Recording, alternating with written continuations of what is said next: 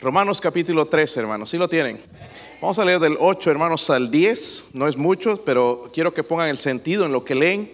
Pongan atención, no se duerman, por favor. La, ya viene la noche, van a dormir ahí temprano y mañana nos levantamos a buscar a nuestro Salvador temprano. El versículo 8 dice, no debáis a nadie nada, sino el amarnos unos a otros, porque el que ama a su prójimo ha cumplido la ley.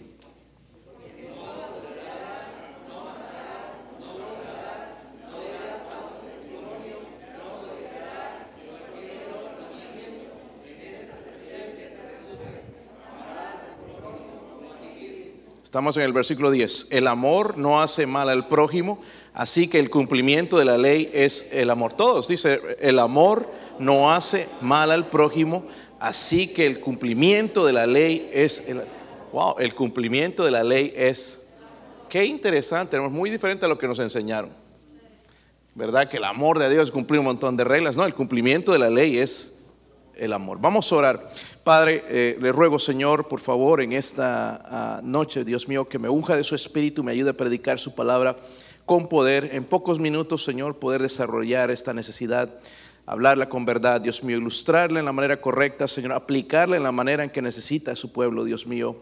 Gracias por hablarme a mí, Señor, a través de este mensaje, a través de estos versículos.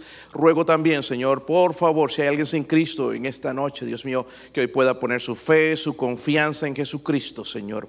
Oramos por su bendición en este día, en el nombre de Jesucristo. Amén. Pueden sentarse, hermanos.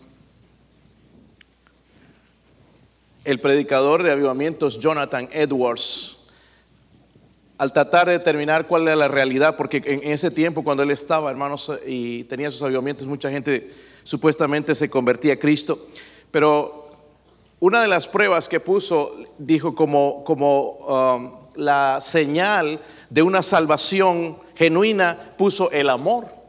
El amor en la parte superior de la lista para determinar si la fe en realidad era genuina.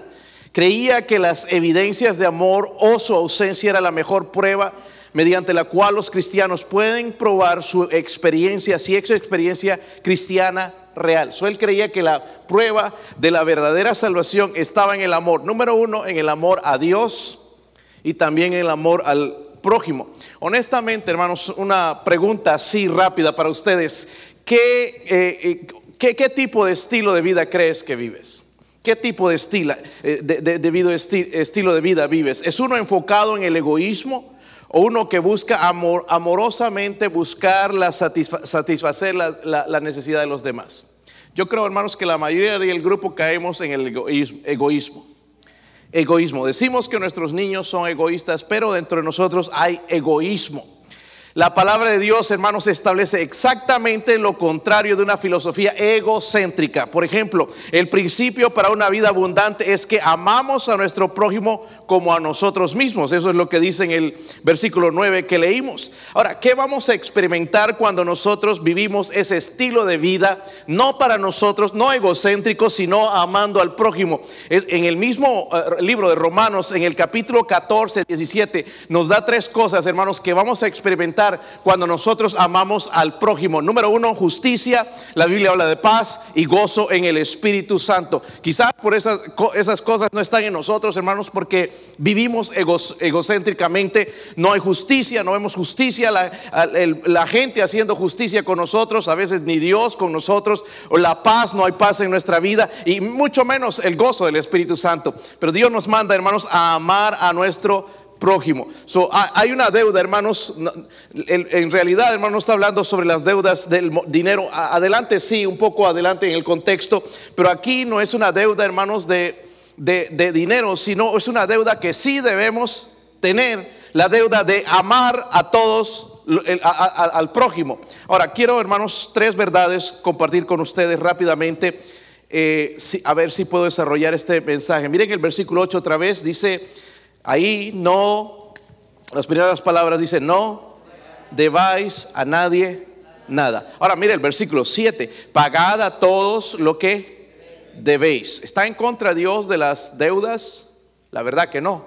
En Mateo 5:42 dice el mismo Jesucristo lo, lo, aprobó. Pero lo que un cristiano debe hacer, hermanos, cuando tiene deudas, debe pagar puntualmente.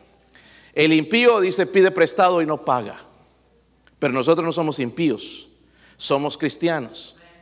Y debemos dar testimonio. Si sacamos prestado, debemos pagar en la fecha que dijimos. No que nos hacemos a los locos, que nos desaparecemos, que ya llegó la fecha y no tenemos el dinero. Debemos dar la cara.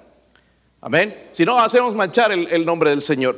Pero bueno, en realidad eso no es, el punto. Nada más quería tocarlo para ah, mencionarles esto. Luego dice, si no, luego dice en el versículo, si no el amarnos unos a otros. Hermanos, esa es nuestra obligación, amarnos unos a otros.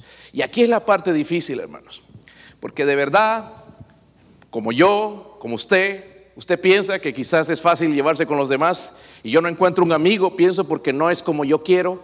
La verdad es que eh, todos tenemos cosas difíciles en nuestra vida.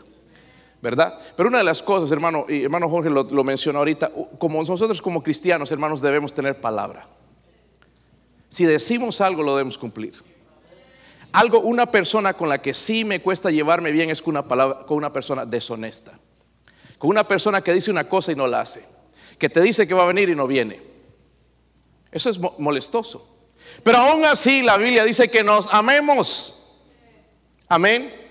Porque Dios nos ama a nosotros tal y cual somos, hermanos. Eso es nuestra obligación de amar porque recibimos constante amor de parte de Dios. Él nos ama, oremos o no oremos, seamos diferentes, andemos aguitados con pecado. Él nos ama como somos.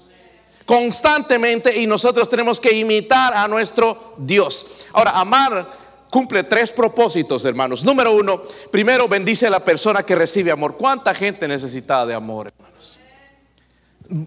Si tú buscas, eh, criticamos a la gente, criticamos a este, al otro, pero en lo que están, hermanos, son faltos de amor. Aún a veces nuestros hijos en la casa. No nos damos cuenta, estamos cegados, pensamos que son los amigos, pensamos que son otras cosas, hermanos, pero quizás pregúntate, ¿de verdad amas a tu hijo como dices que lo amas? Necesita, la gente, hermanos, necesita amor, necesita que, seamos cariñosos. Algunas palabras, hermanos, de cariñosas, alguna vez nada más críticas. Y, nosotros, hermanos, a veces tenemos unas palabras que decimos y son como espada y te dan un golpe en vez de levantarte y ser de bendición. Unas palabras de ánimas, unas palabras de amor van a hacer mucho, mucho en la, vida de una persona. Hay gente, hermanos, que, me dice, en cada compañía que voy, me dice, eh, no viniste el día pasado. Porque cada vez que vienes hace una diferencia en mi vida escuchar esas palabras. No voy a ir a criticarles que por qué hizo esto, el otro, sino quizás darles unas palabras de ánimo de seguir buscando al Señor, de seguir diciéndoles, hermanos, que Él les ama y qué valiosas son esas palabras para mucha gente. Segundo, primero, hermanos, bendice a la persona que lo recibe, ¿verdad? Cuando amamos. Número dos, el cristiano que muestra amor por su prójimo se convierte en un poderoso testigo de Cristo. Cuando amamos al, prójimo, hermanos, somos un testigo. La gente puede ver, esta persona está dedicada, mira tu esfuerzo, mira, ama a la gente. Y, vemos, hermanos, en, nuestra iglesia algunos ejemplos.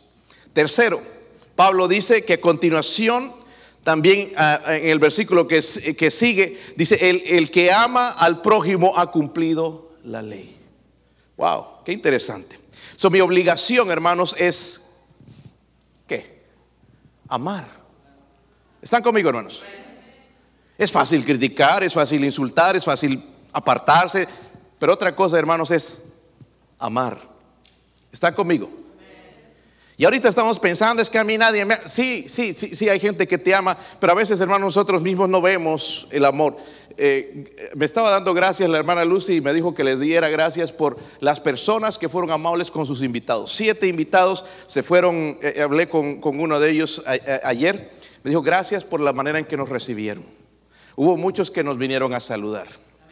Y, qué bueno por estos hermanos, porque dejan un buen testimonio, ¿entiendes? Bueno por ustedes, ¿verdad? Y bueno, para la iglesia también van a decir, es una iglesia, hermanos, sí, donde hay amor, sí, sí, se predica la palabra, pero predican, hermanos, en amor a Dios primeramente, pero también aman, al prójimo porque se preocupan del prójimo. Qué buen testimonio.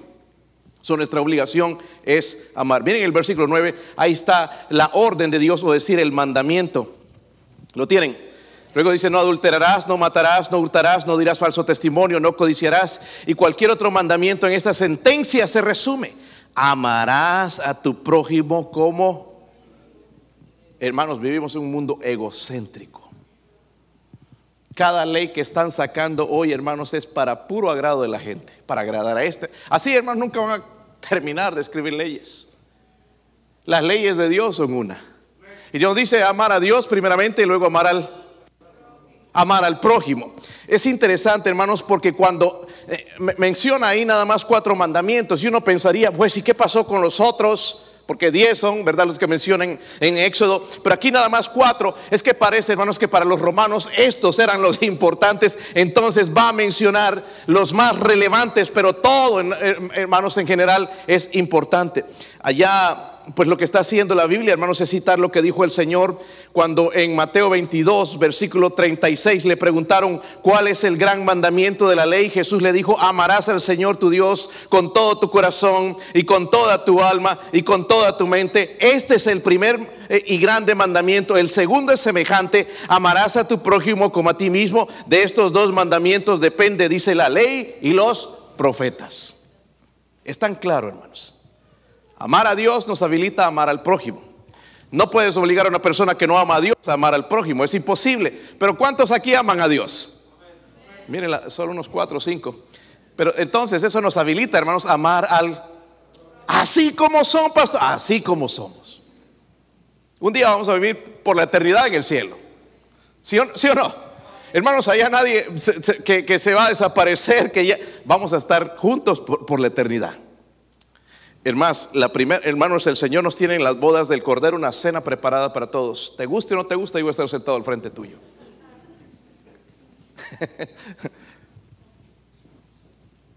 si amamos al prójimo, hermanos, ¿por qué el Señor lo resumió así? Amar a Dios y amar al prójimo. Porque si, si amamos al prójimo, no vamos a atrevernos a hacerle daño. Y aquí menciona, hermanos, algunas cosas que eran importantes, ¿verdad? Habla del, del versículo, decía, no hurtarás, etcétera, etcétera, que lo voy a mencionar en un momento. Pero, por ejemplo, ¿recuerdan cuando el intérprete de la ley quiso probar a Jesús? Le preguntó, ¿y quién es mi prójimo? ¿Y quién es mi prójimo? Y el Señor le dio la ilustración de aquel hombre que descendía de Jerusalén a Jericó y que fue asaltado y que lo dejaron medio muerto y que primero menciona a los sacerdotes y pasa el sacerdote, lo ve de, larga, oh, que, que, lo ayude otro y luego pasa el levita y hace lo mismo y luego viene un samaritano, una persona diferente y viene y lo atiende y lo lleva al mesón. El mesón representa la iglesia. Es donde hermanos tenemos que cuidar de la gente. Amén. habla de todo esto, hermanos, porque cuando nosotros amamos al prójimo, eh, vamos a ayudarlo. Amén. Vamos a amarlo, vamos a cuidarlo. La Biblia dice, amarás a tu prójimo como a, a ti mismo. En otras palabras, debemos actuar lo mejor que podamos por nuestro prójimo. Número 3, en el versículo 10, miren esto.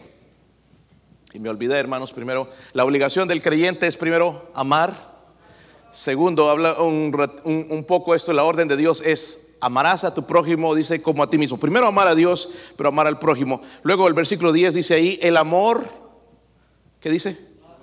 No hace mal al prójimo. Y ahí podemos pensar varias cosas. No le miente, ¿verdad? ¿Sí o no?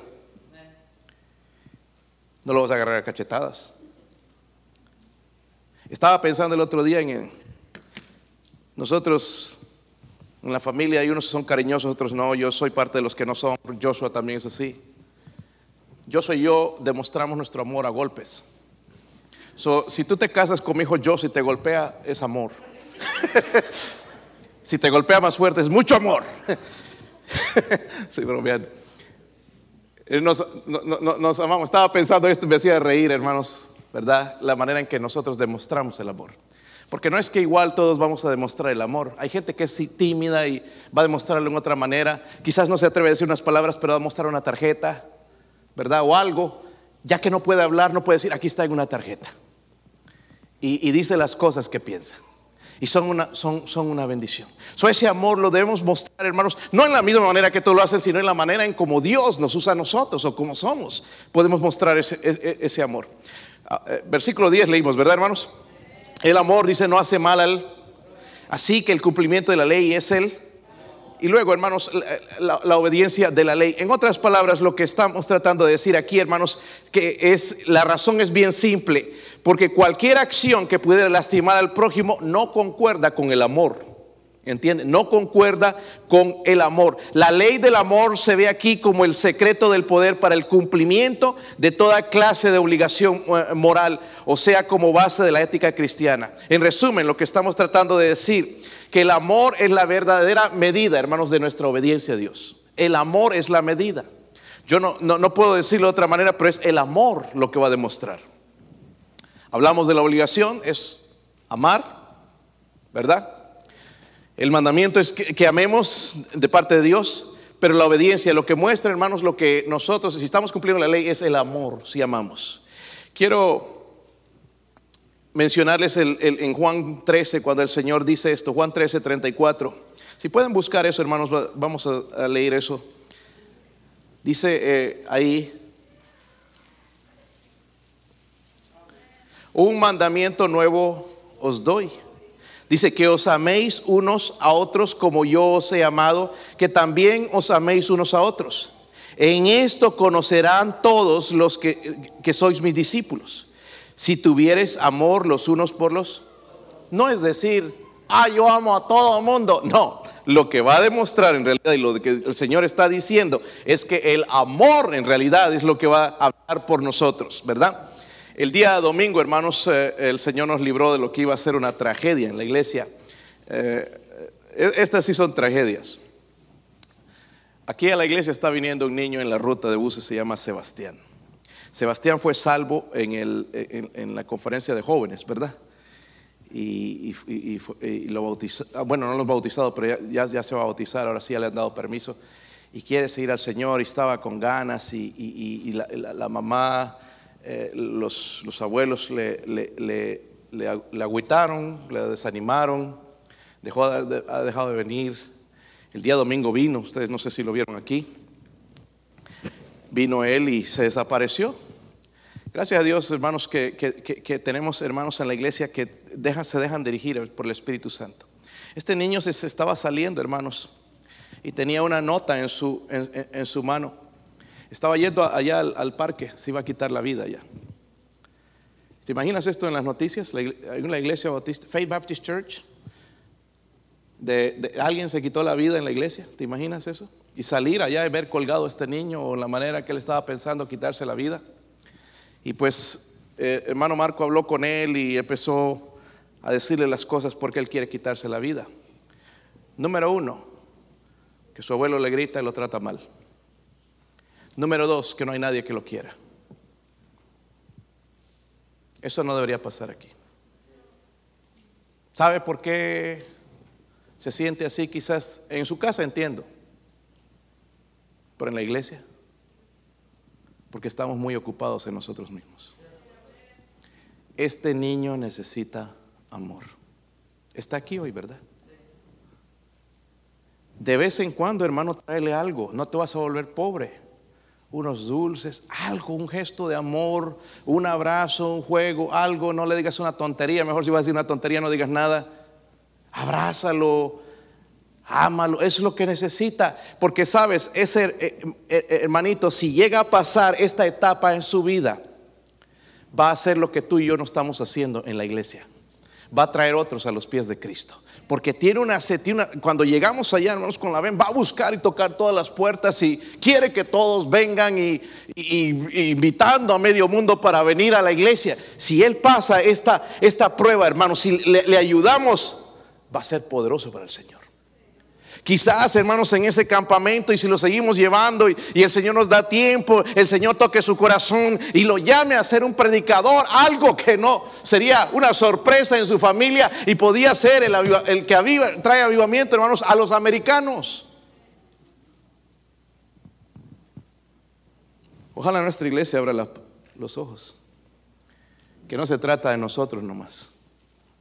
Hay gente con mucha necesidad. ¿Verdad? Jamás me imaginé que este niño estaba pensando en quitarse la vida. Trece años, la edad de mi hijo, Joshua. ¿Cómo te llega esa noticia? ¿Te duele? El Domingo le dije también al hermano Wayne que fuera a su casa, él llevó la nota a sus papás para ver lo que él está pensando, porque una cosa es aquí, hermanos, y lo vamos a andar vigilado, pero en su casa, cuando no está nadie, puede agarrar algo y quitarse la vida. Entonces llevamos la nota hacer lo correcto, de, de, mostrarle, mira, mira cómo su hijo se siente. Y ahora sí lo han dejado ya que se bautice, lo han dejado ir al campamento. Miren las cosas que tienen que suceder para que los padres abran los ojos. La mamá y, la abuela y, que no quieren las cosas de Dios. La abuela le dijo a la hermana Brenda el otro día que no cree la Biblia. ¿Qué esperanza tiene ese niño sin la Biblia? ¿Sabe que somos lo mejor para él ahorita? Somos sus hermanos en Cristo, hermanos. El amor que no tiene en su casa tiene que ser demostrado en este lugar. Él no tiene que tener la excusa. No, si en la casa no lo aman, aunque sí lo deben amar, pero no saben demostrar porque están alejados de Dios. Pero aquí en la casa de Dios no hay excusa, hermanos, porque nosotros sabemos de parte de Dios que nuestra obligación es amarle. Y lo vamos a ayudar a levantarse. de mi parte está, no sé usted. Yo voy a hacer lo posible. Vamos a hacer lo posible, hermanos, de integrarnos en la iglesia. No que yo con este nada más y con este y con el otro, no. Vamos a tratar de ser iglesia, hermanos, porque un día, como les digo, vamos a vivir todo, toda la vida en el cielo. Este me cae mal. ¿Y qué vas a hacer en el cielo? ¿Ah? ah pastor, prefiero no ir al cielo. Yo no sé usted, pero un día, hermanos, somos una familia en Cristo y tenemos que aprender a aguantarnos. Así como Sebastián, quizás hay alguno de nuestros jóvenes que está pensando hacer lo mismo. ¿Verdad? Quitarse la vida. No lo dicen a los padres, pero quizás están planificándolo. Abran sus ojos, hermanos. Dios nos dice, paga lo que debes, que es amar a los demás. Es la única deuda que tenemos, hermanos. Ahí nos dice claramente en el versículo 8, no debáis a, nadie nada, sino el amaros unos a otros, porque el que ama al prójimo ha cumplido la ley. No podemos llamarnos cristianos y que amamos a Dios si no cumplimos esto. Y hermanos, en, realidad el amor no es un sentimiento, tú decides amar. No, no veas tantas telenovelas y películas de Hollywood porque eso es lo que enseñan ellos. El amar, hermanos, es una decisión. Lo voy a amar tal como es. Así como es sinvergüenza, así como es que no piensa como yo, es diferente a mí, pero así lo voy a amar, porque así nos ama Dios. Vamos a dejar de vivir, hermanos, egoístamente. Y vamos a vivir como la familia de Dios. Este es el año, hermanos, o este es el tiempo donde vamos a nuestra escuela dominical va, a tratar de hacer discípulos. Nuestro escuelita bíblica de verano, tres días. Eh, tengo uh, algo en mente, de decidido seguir a Cristo. Vamos a ser seguidores de Cristo. Es lo que vamos a hacer. Porque si somos seguidores de Cristo, hermanos, vengan las tormentas, vengan las pruebas, vamos a seguir fieles en este libro, vamos a seguir fieles en la iglesia. Si no, estamos hermano, esperando que alguien me diga algo bonito para animarme o, que venga algo en, la radio para que me anime en vez de saber, hermanos, que vamos a pasar a veces por pruebas. Y nuestro amor a Dios nos va a mantener firmes y nuestro amor a prójimo. Nos va a traer justicia, nos va a traer paz y nos va a traer, hermanos, el gozo del Espíritu Santo. ¿Cómo necesitamos eso? Yo les ruego, hermanos, que en esta noche yo fui corto en esto, porque yo siento carga por ese niño. Ya fue salvo. Gloria a Dios. Si se hubiera quitado la vida, hermanos, que gloria a Dios que no pasó, hubiera ido al cielo. Pero Dios lo quiere aquí, hermanos, porque Dios tiene un propósito con él. ¿Por qué no le ayudamos a encontrar ese propósito? Ya que no va a tener el apoyo en casa, no lo... Aquí. Amén.